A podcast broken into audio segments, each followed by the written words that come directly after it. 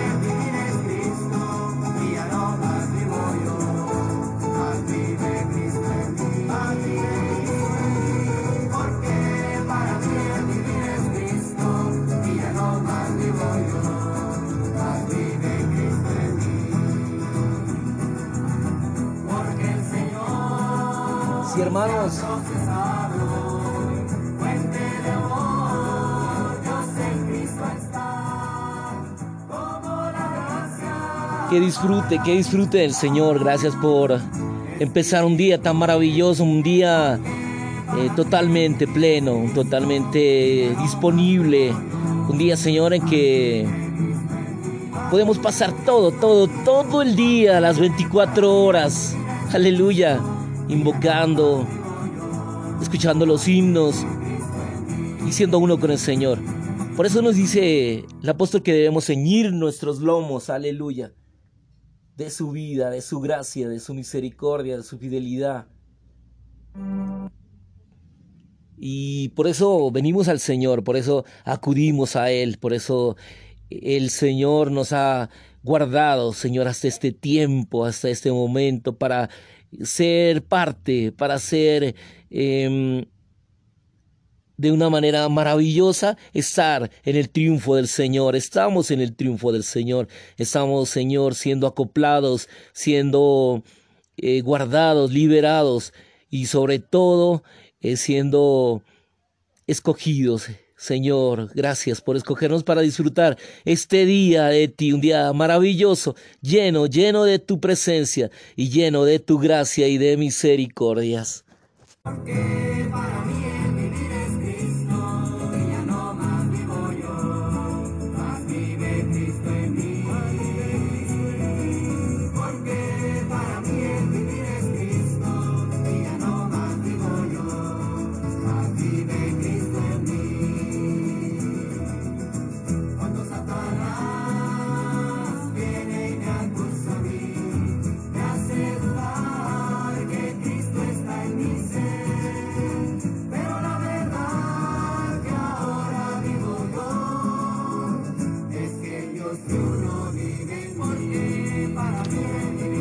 El Dios triuno vive en nosotros, hermano. El Dios triuno vive en nosotros, aleluya.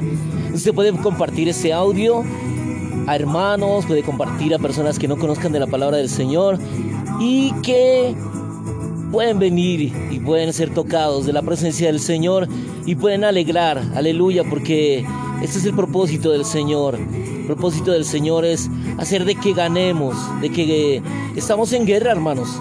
Estamos en guerra, estamos en guerras y por eso que cada hermano es un soldado que tiene que estar equipado. Y una de las formas de equiparse es con la verdad. Ese, la verdad es una forma que nos equipa, que nos guarda y que podemos ser resguardados en el Señor. Aleluya.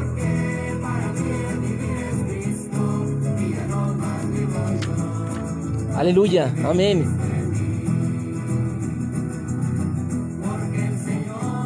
Es verdad, porque cuando estamos fuera del Espíritu es porque nos hemos aflojado el cinturón y no podemos estar relajados, hermanos, esperando que la suerte o que pase el tiempo y decida lo que ha de suceder. No, tan pronto nos levantemos por la mañana, debemos ceñir nuestros lomos, hermanos, aleluya, invocando, volviéndonos al Señor, al prepararnos para la batalla de esta manera. ¿Y eso qué pasa? Nos hace de que ganemos terreno, de que ganemos terreno al enemigo,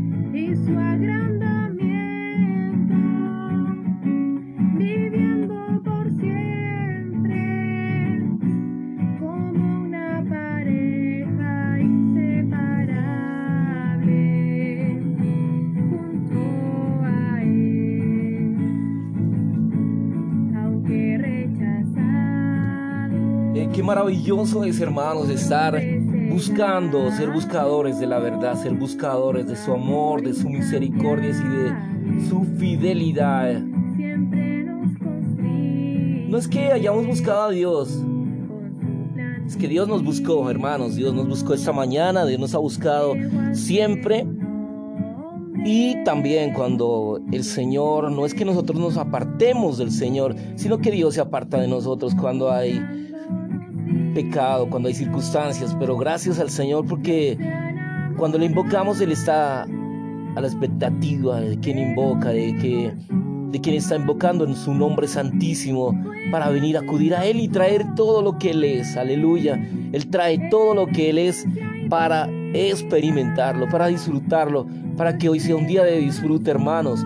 Hoy es un día de disfrute total, hermanos. Es un día maravilloso para involucrarnos con sus verdades, amén, para estar en sus verdades, para estar eh, siendo uno en cuanto a la verdad, dar testimonio a la verdad, eh, de que la iglesia es la manifestación corporativa de Dios en la carne. En 1 Timoteo 3, 15, 16 podemos encontrar que la manifestación de Dios tuvo lugar primero en Cristo como expresión individual en la carne. En Colosenses 2.9 y Juan 1.1.14 el Nuevo Testamento nos dice que el Hijo de Dios se encarnó.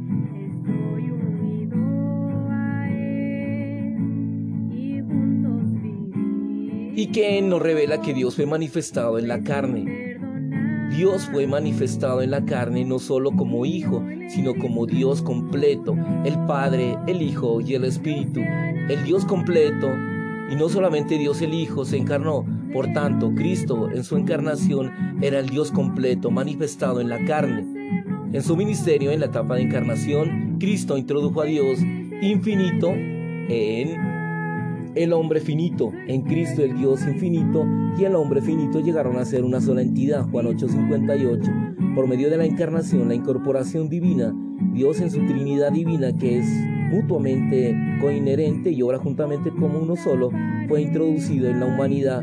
Por tanto, Cristo es la incorporación del Dios triuno con el hombre tripartito. En Cristo habita corporalmente toda la plenitud de la deidad. Toda la plenitud de la deidad hace referencia a la totalidad de la deidad, al Dios completo, puesto que la deidad incluye al Padre, al Hijo y al Espíritu. La plenitud de la deidad tiene por ser la plenitud del Padre, el Hijo y el Espíritu. El hecho de que toda la plenitud de la deidad habite corporalmente en Cristo significa que el Dios triuno está corporificado en él. Cristo como corporificación de la plenitud de la deidad, no solamente es el Hijo de Dios, sino también el Dios completo.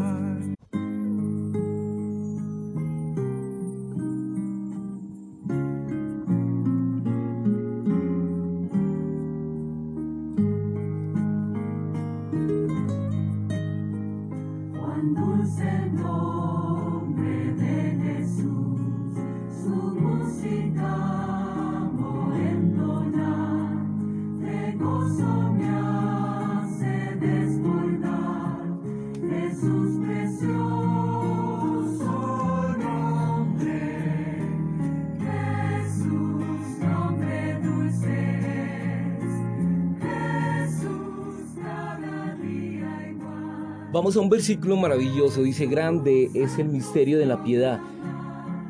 Él fue manifestado en la carne, justificado en el Espíritu, visto de los ángeles, predicado entre las naciones, creído en el mundo, llevado arriba en gloria.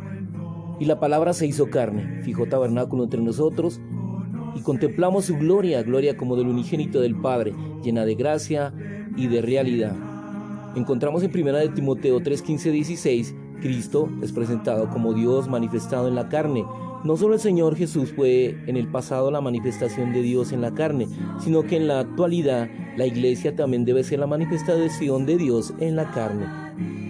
La palabra piedad en el versículo 16 significa en semejanza de Dios. Por tanto, este versículo indica que los seres humanos pueden poseer la semejanza, la expresión y la manifestación de Dios. Según el contexto de este versículo, la frase el misterio de la piedad significa que Dios en su misterio puede ser manifestado y expresado en la carne, esto es, en los seres humanos. La transición del misterio de la piedad a él implica que Cristo como manifestación de Dios en la carne es el misterio de la piedad.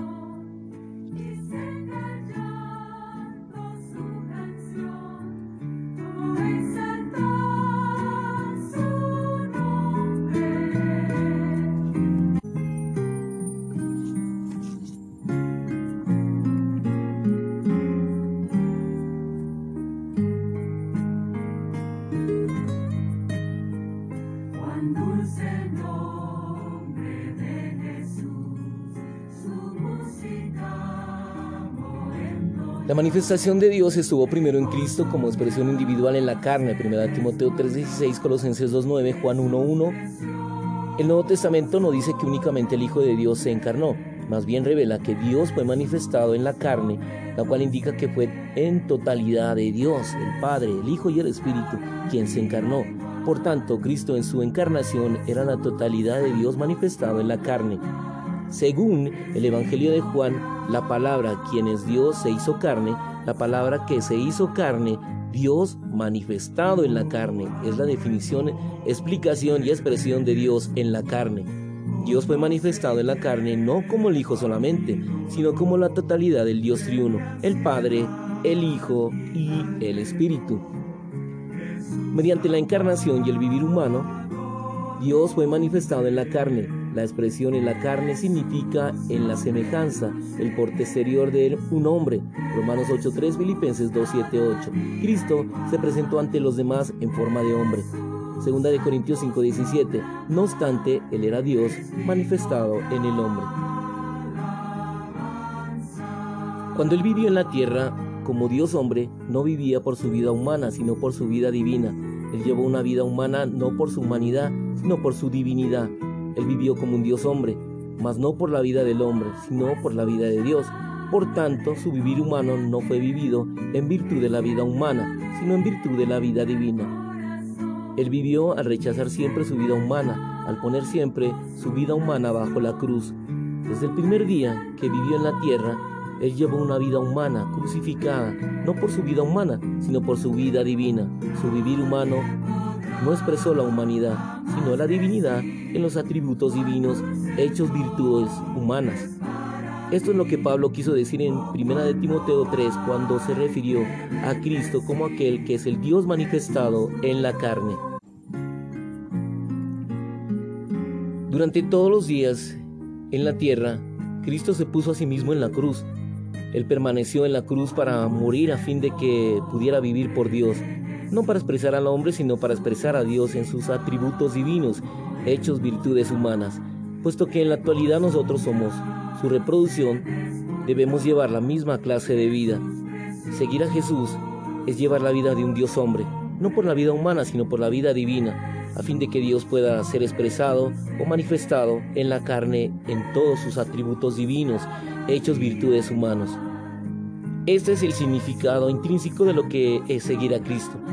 Por ser Dios hombres, debemos vivir no por nosotros mismos, sino por aquel que nos amó, Cristo, no por nuestra vida humana, sino por su vida divina.